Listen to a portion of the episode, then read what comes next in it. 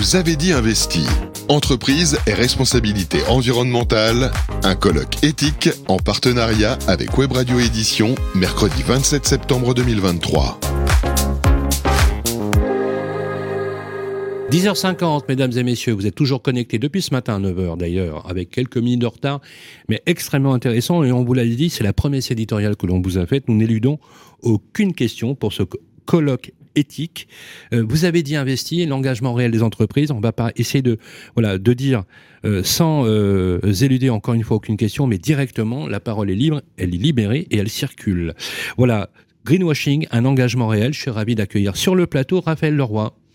Bonjour. Bonjour, comment allez-vous? Très bien. Je suis ravi de vous recevoir. Vous êtes directrice de l'engagement d'entreprise des réseaux France de BNP Paribas. Vous êtes la bienvenue.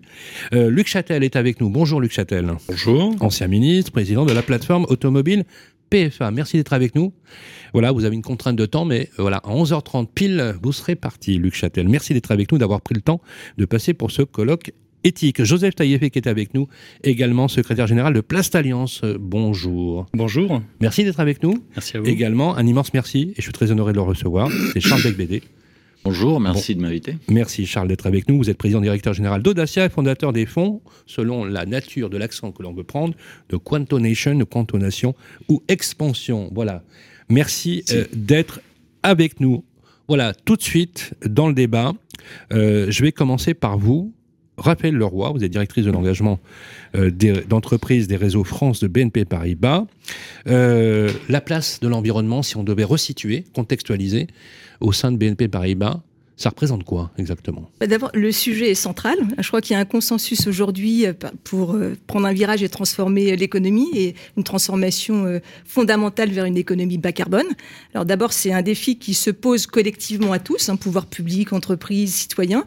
Et puis c'est un défi qui pose aussi la question du rythme et de l'ampleur de cette transformation. Alors bien sûr, les banques sont euh, très attendues sur ce sujet, puisque bah, quand on est une banque, on finance l'économie. Euh, et donc, euh, on va financer l'économie neutre carbone, puisque c'est l'objectif à horizon 2050. Donc nous avons pris, nous, l'engagement chez BNP Paribas de financer cette économie neutre carbone. Donc concrètement, comment on s'y prend? D'abord, on a identifié les 10 secteurs les plus émetteurs en matière de CO2. Sur chacun de ces secteurs, on définit des stratégies d'alignement avec des, des data scientists, des analystes ESG. Et puis, on y associe des plans d'action pour accompagner nos clients sur ce chemin de la transition. Donc ça, c'est euh, très monitoré, très piloté.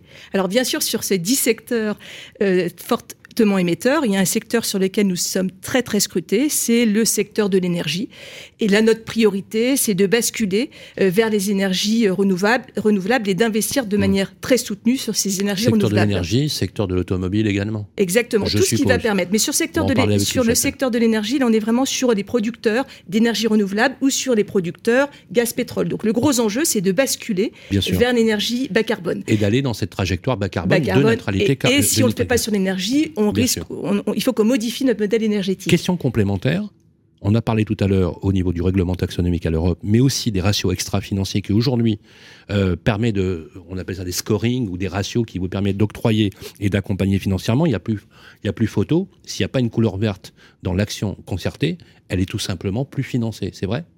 Alors, on accompagne la transition de nos clients, donc on va continuer à financer. Le gros enjeu, c'est d'accompagner nos clients sur cette transition écologique, énergétique, avec bien évidemment un rythme soutenu, parce que 2050, c'est très proche. Mais ces ratios extra-financiers, est-ce que vous les intégrez justement dans les mécanismes Dans le cadre de, notre plan finance durable, aujourd'hui, la collecte, la capacité à identifier la maturité ESG de nos clients, les futures évolutions réglementaires en matière de CRD, tout ça intègre de manière industrielle l'ensemble aujourd'hui de notre pilotage. Ça, c'est essentiel. Je voudrais quand même revenir sur cette partie du secteur de l'énergie, parce que c'est important. On a, franchi une étape très importante en début d'année avec une annonce importante euh, de euh, complètement faire notre transition énergétique à horizon 2030, de financer à horizon 2030 80% euh, de nos énergies sur le bas carbone. Donc c'est un engagement qu'on peut prendre, puisque d'abord, ça fait quelques années qu'on est sur ce sujet. On n'a pas découvert le climat hier. Donc on a pris des engagements assez marquants, par exemple, de sortie des hydrocarbures, des, des, des spécialistes des hydrocarbures non conventionnels. On sort, on a pris des, engagements de sortie totale du charbon thermique. Donc ça, ça nous permet, si on regarde la photographie aujourd'hui de ce secteur de l'énergie, c'est 50 milliards de financement. Et on a déjà fait la, la bascule, puisqu'on a 60% sur ce financement qui sont sur le bas carbone et 40% qui sont sur le fossile.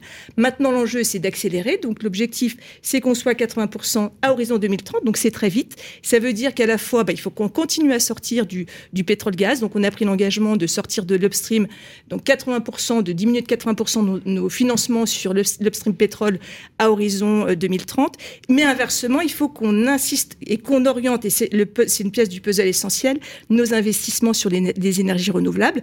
À horizon, à horizon 2030, il faut qu'on ait 40 milliards d'investissements sur nos financements renouvelables. Et ça, on peut le faire, on peut prendre cette annonce, parce qu'on voit bien qu'il y a des technologies qui deviennent de plus en plus matures sur les secteurs phares de la transition énergétique. Il y avait d'ailleurs des articles ce matin de, de l'Agence internationale de l'énergie, que ce soit l'éolien, que ce soit le solaire, que ce soit les batteries, que ce soit l'hydrogène. Donc l'objectif, c'est de continuer, continuer à accélérer ces pure players de la transition énergétique. Et comme je suis la banque commerciale en France, je vais faire un petit, une petite pub.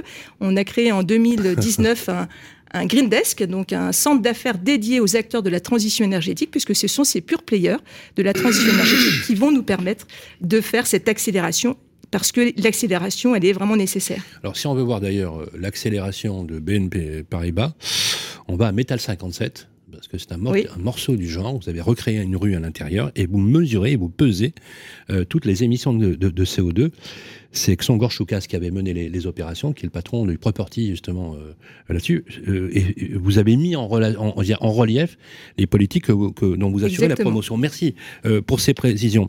Alors on va, on va, on va être très clair, on va mettre les pieds dans le plat tout de suite, Joseph. le plastique, plus personne n'en veut c'est le bashing total, plastique bashing, etc. Moi, je me rappelle de certaines sorties, effectivement, par analogie que l'on a fait sur les moteurs thermiques et euh, les levées de boucliers que ça a prononcé, et l'énervement d'ailleurs de Luc Châtel quand vous avez pris la parole à ce sujet. J'ai beaucoup aimé. Euh, quand vous, on n'en finit pas de, le dire, le, plastique est essentiel pour toutes les économies, pour être très clair là-dessus. Question, alors on va être direct, est-ce qu'il faut en finir avec le, plastique bashing? Est-ce que vous avez décidé de réunir vos arguments dans un livre qui va sortir derrière le 19 octobre? Plastique bashing, l'intox, préfacé par Sophie de Monton d'ailleurs. Voilà, Joseph, qu'est-ce qu'on dit de tout cela? Alors déjà, quand vous dites le plus personne ne veut du plastique, c'est pas vrai, euh, parce que quand non, vous mais vous avez compris, je provoque. Euh, non, non, mais tout à fait, mais euh, tout à fait, mais je vais encore être encore même plus plus provoquant que vous, c'est que les écologistes ou les environnementalistes anti-plastique reconnaissent que d'ici à peu près 20 ou 30 ans, la production mondiale de plastique va être multipliée par deux ou trois. Moi, je, pense même que c'est d'ailleurs sous-estimé. Et je connais très peu de secteurs industriels qui ont des perspectives pareilles. Donc, en l'occurrence, euh, j'entendais euh, la directrice générale de Novetic de parler concernant justement les perspectives d'une industrie. Bah, le, plastique a l'avenir devant lui. Euh, le, thème du jour, c'est le, plastique au cœur de la finance verte. Est-ce qu'on a du chemin? Bon, On est déjà en cours de route. moi, dans le livre, justement, en question, il y a un chapitre je pense peut-être provocateur, mais dans lequel euh, factuel, qui s'appelle le plastique, c'est écologique. Euh, parce qu'aujourd'hui, vous avez vos éoliennes là, sans plastique, vous n'avez pas d'éoliennes. Hmm. Vous voulez faire du solaire, vous ne pouvez pas faire du solaire sans du plastique. Vous voulez faire du nucléaire, si on estime que le nucléaire c'est écologique, mais vous ne pourrez pas en faire. Cassons les mythes, mais cassons les mythes? Il y a du plastique partout. Tout à fait. On a besoin du plastique. Et quand on dit plastique, on ne pense pas uniquement au sac plastique. Non, mais on a des particuliers qui nous écoutent qui disent le plastique, c'est le, le sac. Non. Alors, l'emballage, c'est 40% de l'activité. Euh, l'emballage est 40% de l'activité. Euh, mais la question de se dire, euh, concernant le plastique bashing, c'est de savoir qu'est-ce qui se cache derrière. je, vous laisserai, je vais faire un petit teasing, mais je vous laisserai le découvrir dans le livre, dans lequel justement on démontre une ingérence étrangère concernant justement l'attaque contre notre industrie plastique. Donc vous le, verrez, oui, carrément démontré, prouvé, sur lesquels je pense être le premier en tous les cas à l'avoir abordé par écrit. tout à fait, tout à fait, avec parfois l'appui, on va dire, de certaines ONG, voire parfois des d'élus, euh, en tous les cas, euh, direct ou indirectement. Euh, mais en tous les cas, ce n'est pas neutre. En tout cas, voilà, il y, a des choses qui se cachent derrière. Mais en l'occurrence, sur la partie... C'est pas un complot, je veux dire. Non, c'est, vous, vous, découvrirez, vous verrez, vous verrez de, de, quoi il en retourne. Euh, mais concernant justement le plastique, au cœur de l'écologie, on y est. Euh, je viens d'expliquer quelques, effectivement quelques secteurs. Le secteur automobile qui est, qui est si représenté par la plateforme automobile le, le sait. Justement, est-ce que vous avez quelques... Enfin, je profite que Luc Châtel soit présent sur le plateau. Est-ce que vous avez des exemples pour l'automobile, justement?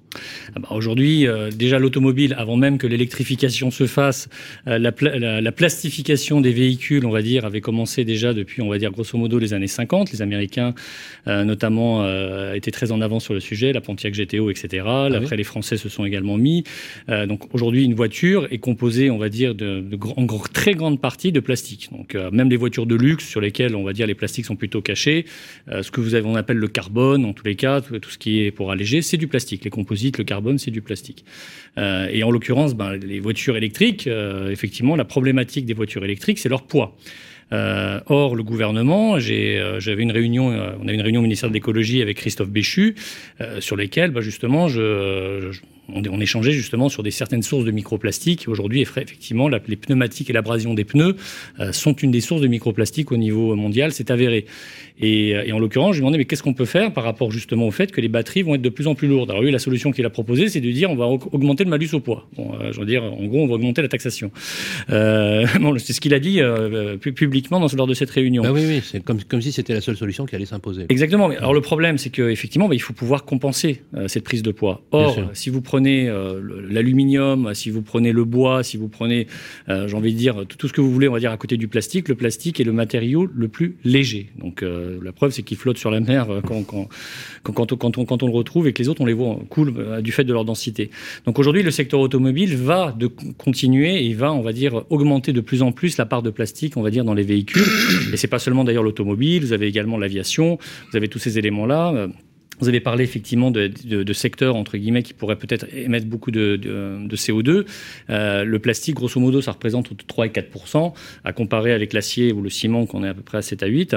Mais le plastique aide à réduire les émissions de gaz à effet de serre dans d'autres secteurs. C'est-à-dire qu'aujourd'hui, si vous enlevez le plastique des voitures, si vous l'enlevez des avions, si vous l'enlevez de beaucoup de moyens de transport, automatiquement, vous allez renchérir en fin de compte le coût énergétique et le coût carbone euh, dans ces, euh, dans, ces secteurs-là. Donc aujourd'hui, le plastique est totalement au cœur euh, euh, de la transition euh, énergétique. il, ça demande quand même peu d'énergie pour le faire. Hein. si vous comparez par rapport à, du verre, l'énergie est quand même beaucoup moindre.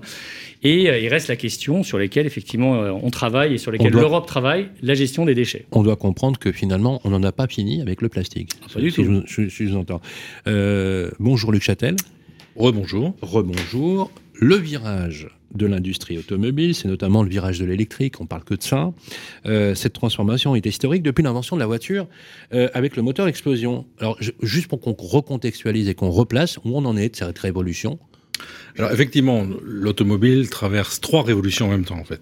Le passage du thermique à l'électrique, le hardware vers le software. Aujourd'hui, il y a, il y a plus de millions de lignes de code dans un véhicule neuf que dans un avion. Et puis enfin, le passage de l'industrie au service. C'est-à-dire que les constructeurs qui ont fabriqué des voitures pendant 100 ans, maintenant, ils vont être prestataires de services de mobilité. Donc c'est une révolution totale du modèle économique. Et la révolution la plus urgente euh, qui nous est imposée, c'est celle du passage du thermique à l'électrique. Euh, D'abord, il y a une question que tout le monde se pose, est-ce que ça va avoir lieu? Euh, Oui, euh, ça va avoir lieu parce qu'il y a un règlement qui a été adopté, qui prévoit l'interdiction des moteurs thermiques en 2035 en Europe, et que tous les constructeurs et toutes les filières automobiles européennes se sont engagés dans ce virage. Il faut, avoir en tête que là, il y aura 600 milliards d'euros d'investissement en Europe qui sont décidés déjà par les constructeurs, les équipementiers, leurs sous-traitants, dans les cinq prochaines années rien que pour le passage à l'électrique. Donc le coût est parti. Et, la seule question, c'est de savoir à quel moment on sera prêt et quelles seront les conséquences de tout cela. Parce que vous savez, les industriels de l'automobile, ils sont très performants, ils sont très efficaces, et ils vont y arriver, ils vont le faire, on va avoir les voitures. La question, c'est quelles sont les conséquences de ça? Est-ce qu'on aura les clients d'abord? Est-ce qu'on est capable de produire des voitures électriques à un prix accessible pour le client? Bien sûr. Est-ce qu'on aura les bornes de recharge? Est-ce qu'on aura l'électricité décarbonée Parce que, si vous voulez, ça n'a pas de sens de produire des voitures électriques si vous avez, comme en Pologne aujourd'hui, 80% de l'électricité au charbon. Parce que vous faites que déplacer le problème. Voilà. Donc tout ça doit s'inscrire dans une feuille de route de décarbonation globale de la filière automobile. je vous donne un exemple. Aujourd'hui, euh, une voiture émet sur l'ensemble de son cycle de vie 80% euh, de CO2 lors de son usage, c'est en gros c'est le carburant que vous mettez dans votre réservoir, et 20% pour sa fabrication.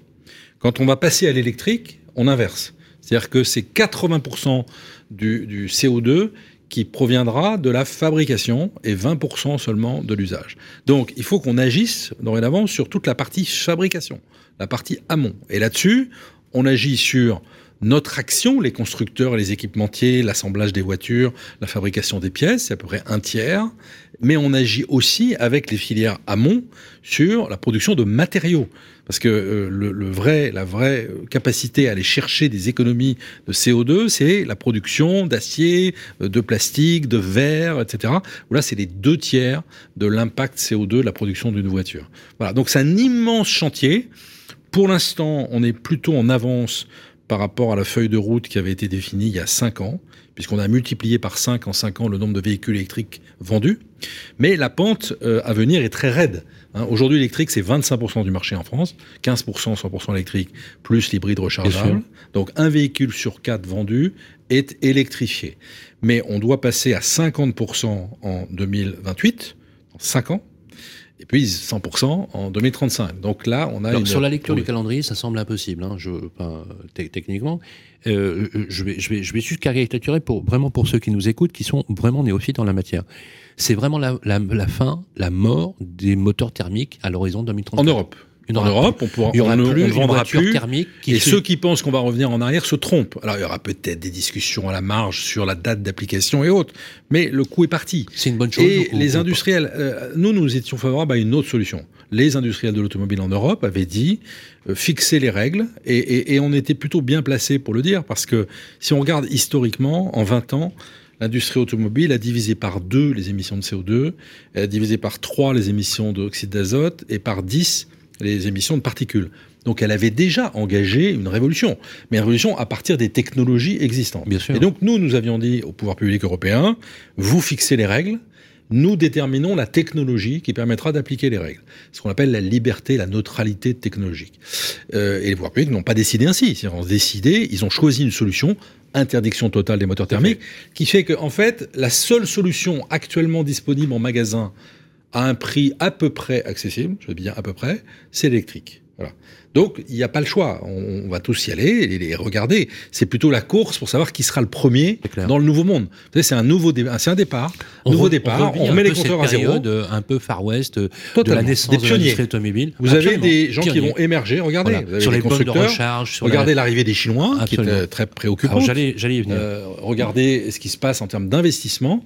C'est un, un, nouveau départ pour l'industrie automobile. La vraie question pour l'industrie française que je représente, c'est est-ce que l'industrie, la France qui a inventé l'automobile, qui a été euh, l'un des grands pays automobiles du XXe siècle, sera dans ce nouveau monde automobile. C'est le sens de ma question. Est-ce que c'est une menace réelle Et avec le recul que vous avez, ou une opportunité Alors, comme à la toujours, fois à de la France, comme aussi toujours dans ces grands virages, c'est les deux à la fois. C'est d'abord une menace. Pourquoi c'est une menace? Parce que euh, voilà, vous, avez, vous êtes les champions du monde de la fabrication des moteurs diesel de petites cylindrées, et on vous dit, bah c'est fini. On, voilà. C'est un peu, les, les Chinois euh, adorent le football, mais ils savent pas jouer au football, ils jouent pas bien.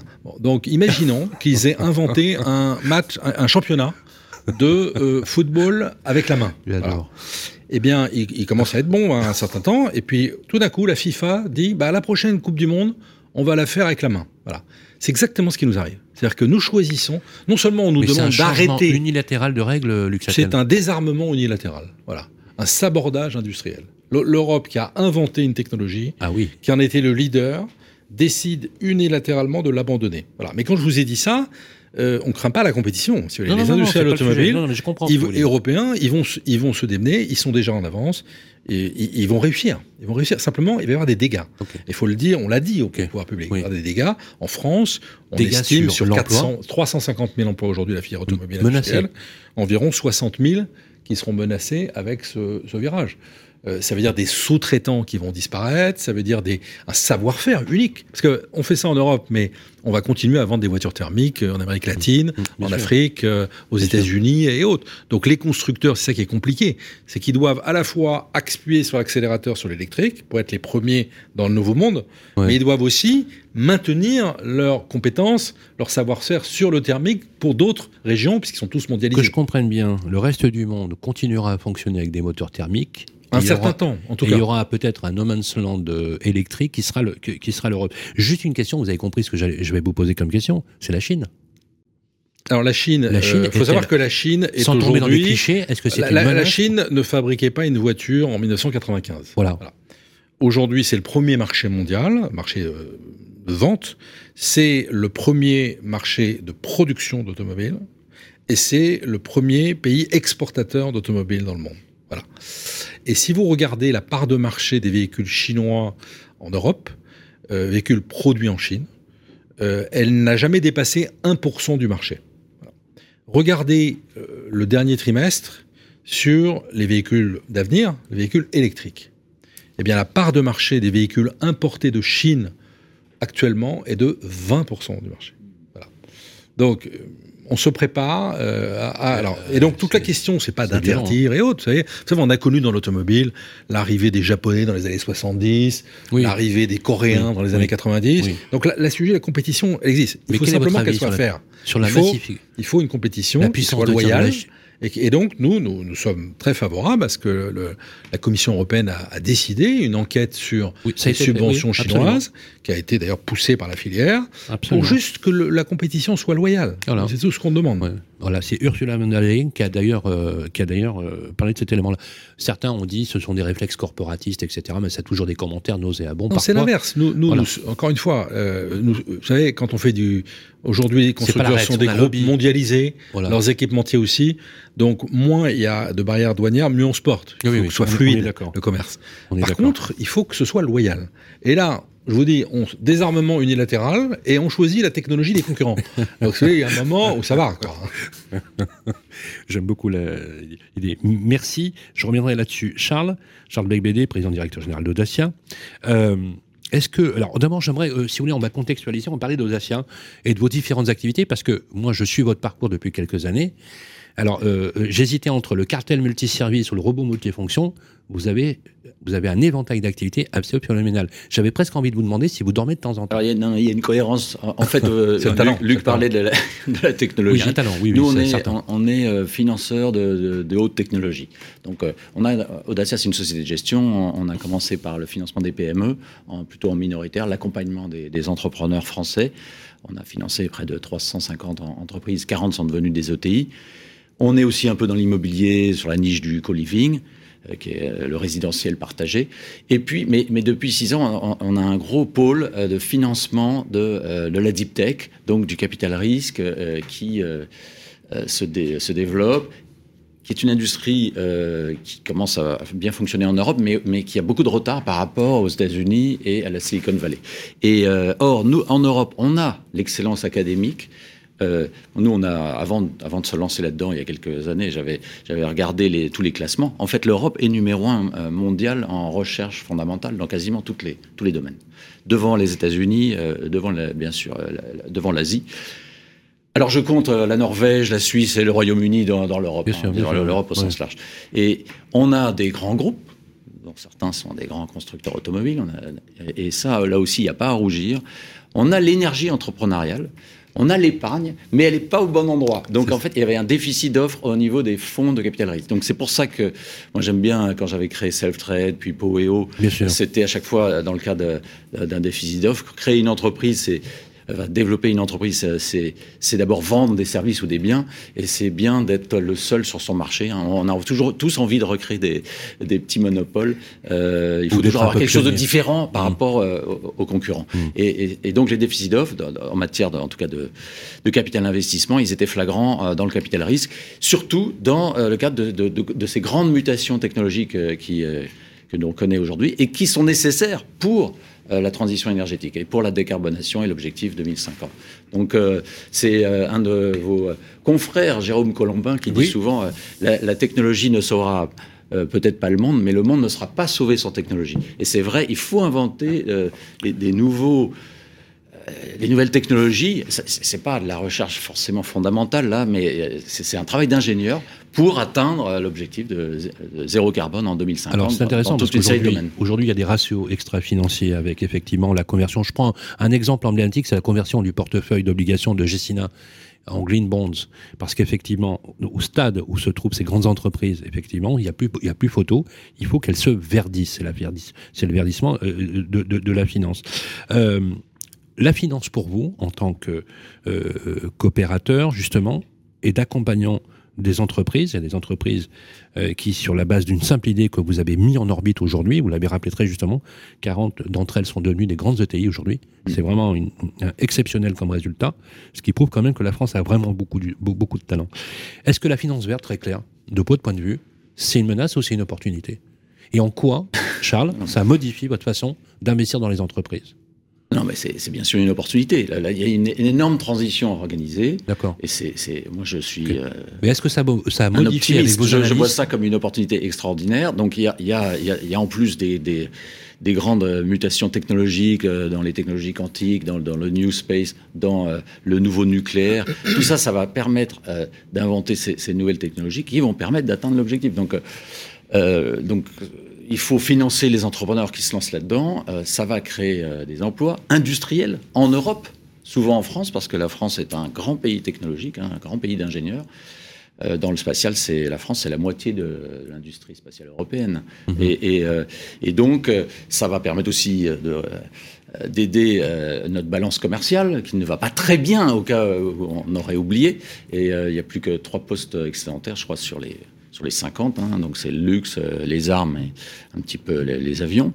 Euh, donc euh, là, là, si on peut générer des excédents commerciaux et de l'industrie grâce en vendant des ordinateurs quantiques qui vont permettre d'inventer, de trouver de nouveaux catalyseurs pour certains process chimiques qui sont très fortement émetteurs de CO2 ou bien sûr des nouvelles molécules, des nouveaux matériaux plus légers, peut-être pour l'industrie automobile ou les nouveaux plastiques, bio. Bon, euh, euh, ça, c'est le Ou tout simplement l'intelligence le, artificielle. Le spatial, euh, juste, je rappelle que sans spatial, sans, sans les satellites en orbite, le GIEC est aveugle. Donc en fait, tout le, tout le monitoring de la dégradation de notre planète se fait par des satellites qui ont été lancés et qu'il faut remplacer. Le nombre d'objets en orbite va être multiplié par 100 dans les 15 ans qui viennent. Donc là, on est à 6000 et ça va être 1 million un million de satellites en orbite, il faut les fabriquer, les lancer, euh, éviter qu'ils se percutent les uns les autres, euh, downloader leurs données.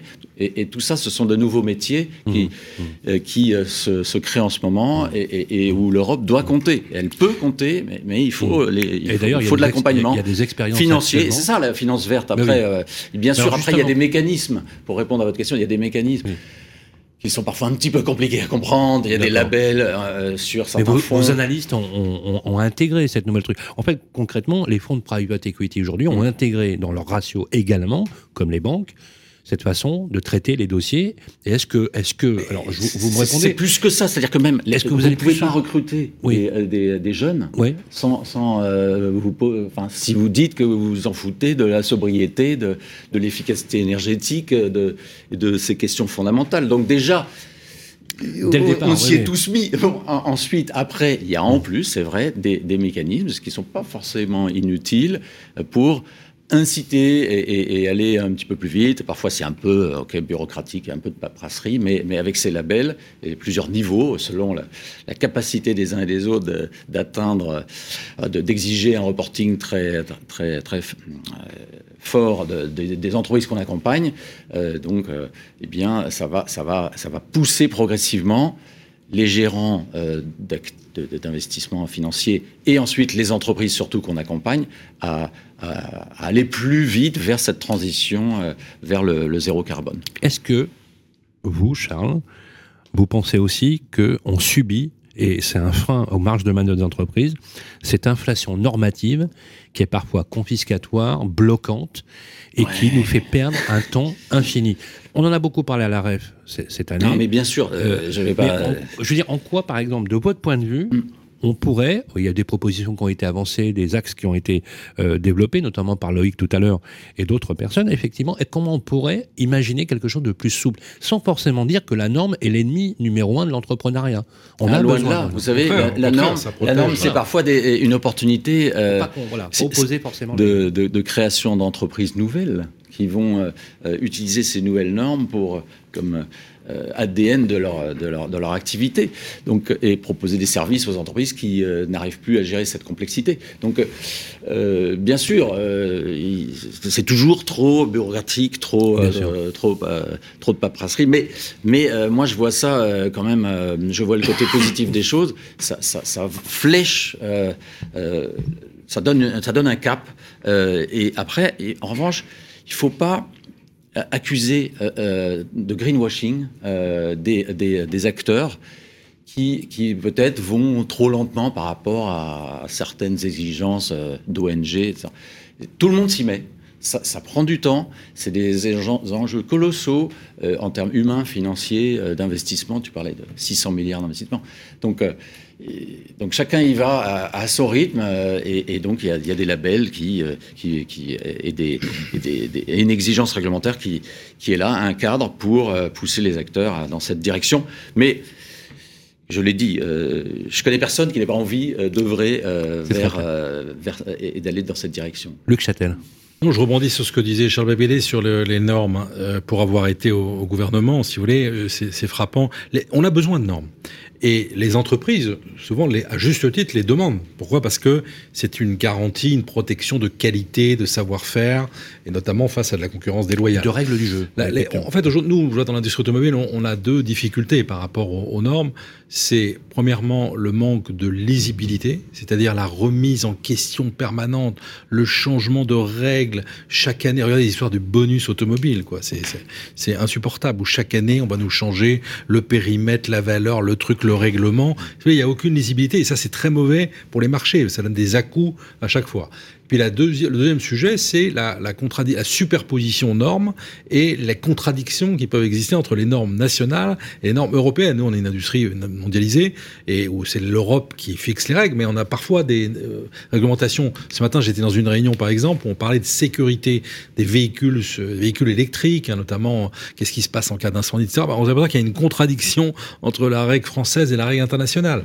Bref, donc c'est ça la difficulté pour les entreprises. C'est de la visibilité, ok pour le principe, mais de la visibilité et pas de contradiction, de superposition qui, qui, donne un, temps fou. Quoi. C'est intéressant ce que vous dites parce que Frédéric Ancel nous disait tout à l'heure, le salut viendra des entreprises. Parce que par nature, ça ne veut pas dire qu'elles n'ont pas ni morale ni, vision, mais par nature, étant pragmatiques, et je le bien des uns et des autres, mais moi je ne cesse elles organisent en fait.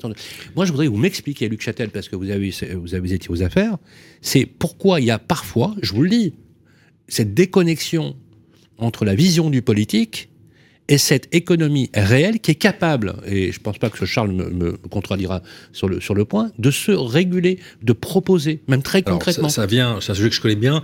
Il y a peut-être deux choses. D'abord, peut-être qu'on ne fait pas assez bien notre métier pour expliquer ce que nous faisons dans nos entreprises, premièrement. Mais euh, il y a aussi un autre sujet que j'ai bien connu, c'est que euh, les, les responsables publics connaissent parfois mal le monde de l'entreprise. Voilà parce qu'ils sont souvent rarement issus de ce monde, et donc il y a un peu une barrière qui s'est instaurée et un manque de compréhension des enjeux des problématiques. chose qui fait un peu parce que la vérité est, celle que vous avez énoncée, c'est-à-dire que la solution viendra des entreprises. moi, je ne cesse de dire, par exemple, aux jeunes, on a des difficultés de recrutement comme dans tous les secteurs, dans l'automobile. Or, je vous disais tout à l'heure, on va perdre des emplois, mais on crée de nouveaux métiers, des métiers passionnants. Et moi, je dis aux jeunes aujourd'hui, mais vous avez envie que le monde change, vous voulez qu'on résolve le défi majeur de votre génération, c'est-à-dire le réchauffement climatique, bah, venez dans l'industrie qui est en pointe dans ce domaine, c'est l'automobile. Elle va être la première à prendre ce virage 100% en Europe. Voilà. Donc venez chez nous. Et, la, solution, elle, est chez nous. C'est-à-dire que c'est là où il faut effectivement s'opposer à euh, parfois des lobbies activistes euh, qui, ont, qui sont caricaturaux. Voilà. Euh, la solution face à ce défi viendra des entreprises. Voilà. Et, et l'automobile, c'est pas un problème, c'est une solution.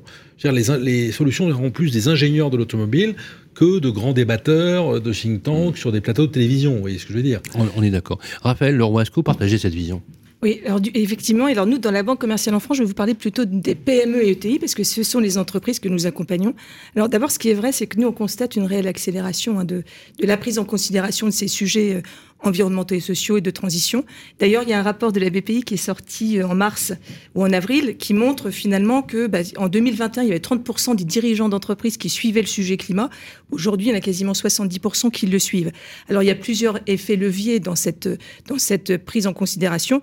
Le premier, vous en parliez tout à l'heure, c'est effectivement l'effet des, des réglementations, donc la fameuse CSRD, et puis surtout cette exigence de reporting qui va toucher maintenant, qui, qui s'étend aux entreprises de plus de 250 salariés. Donc ça étend le cercle, mais ça étend le cercle en cascade, puisque finalement, les plus petites PME sont souvent les fournisseurs de ces grandes entreprises.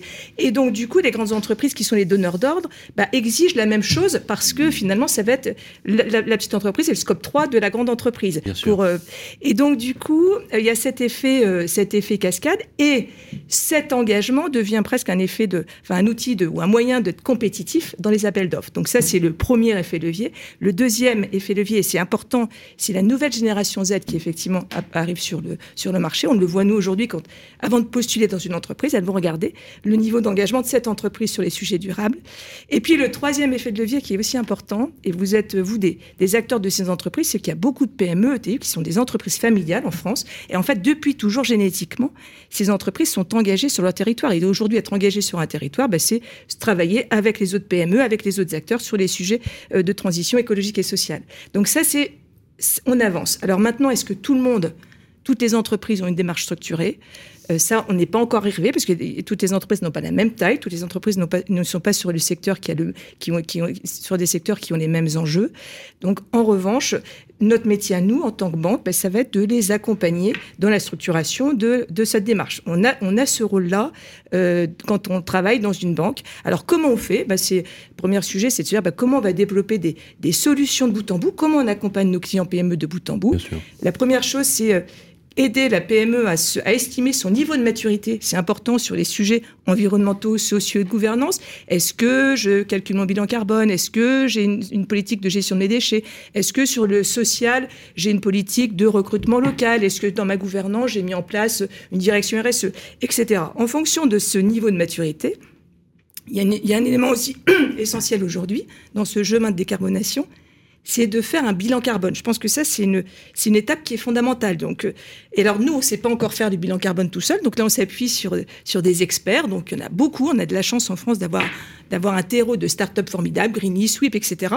Ça, c'est important puisque grâce à ce bilan carbone, l'entreprise va pouvoir identifier les, principales pistes d'émissions de CO2 et surtout prioriser ses actions. Et ensuite, on va hmm. arriver sur les financements. C'est une forme d'étude préalable qui permet ensuite. et pour structurer. Et je vais juste terminer parce que je trouvais que c'était intéressant le sujet des normes. Parce que donc après, nous on va faire des solutions, des, financements, alors des financements green, bonifiés, etc.